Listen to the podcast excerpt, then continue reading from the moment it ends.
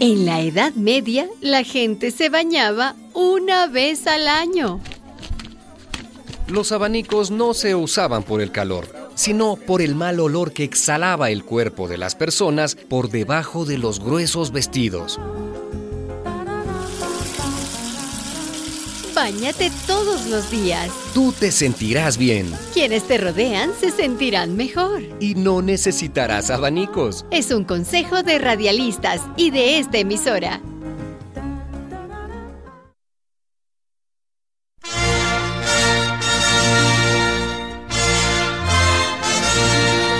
En la Edad Media, las bodas se celebraban al comienzo del verano. Como tomaban el primer y el único baño en el mes de mayo, Ya en el mes de junio, el olor de las personas empezaba a ser molesto. para disimularlo, las novias llevaban flores en los carruajes nupciales. Así nació la costumbre del ramo de novia.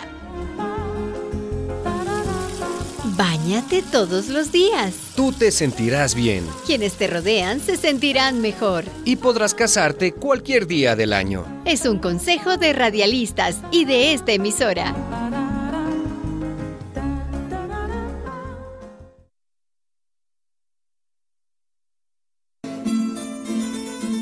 En la Edad Media, la gente se bañaba una vez al año.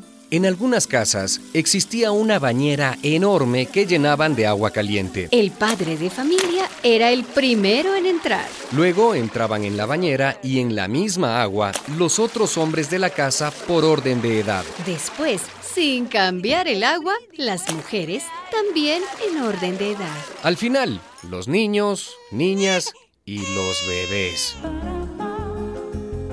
Báñate todos los días. Y con agua limpia. Tú te sentirás bien. Y quienes te rodean se sentirán mejor. Es un consejo de radialistas y de esta emisora.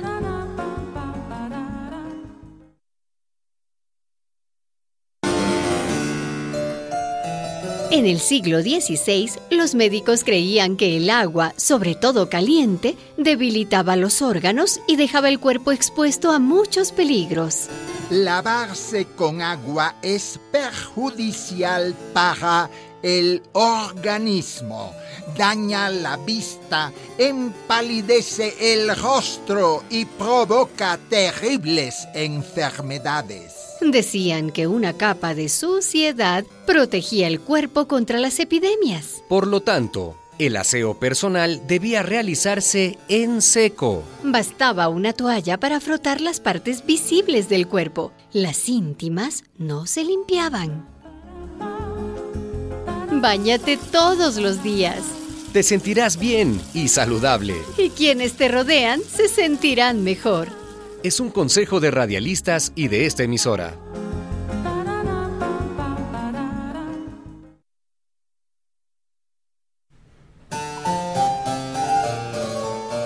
En los siglos XVI y XVII, como la gente no se bañaba, prosperó la industria de los perfumes. En los palacios, reinas y damas acostumbraban ponerse esponjas perfumadas entre los muslos y en las axilas para poder soportar los malos olores. Los cabellos se empolvaban, pero nunca se lavaban con agua y jabón. Bajo las aparatosas pelucas de reyes y cortesanos pululaban los piojos. Datan de entonces unas manitos de madera con mango largo. Servían para rascarse la cabeza bajo la peluca. Báñate todos los días Te sentirás bien. y quienes te rodean se sentirán mejor. Es un consejo de radialistas y de esta emisora.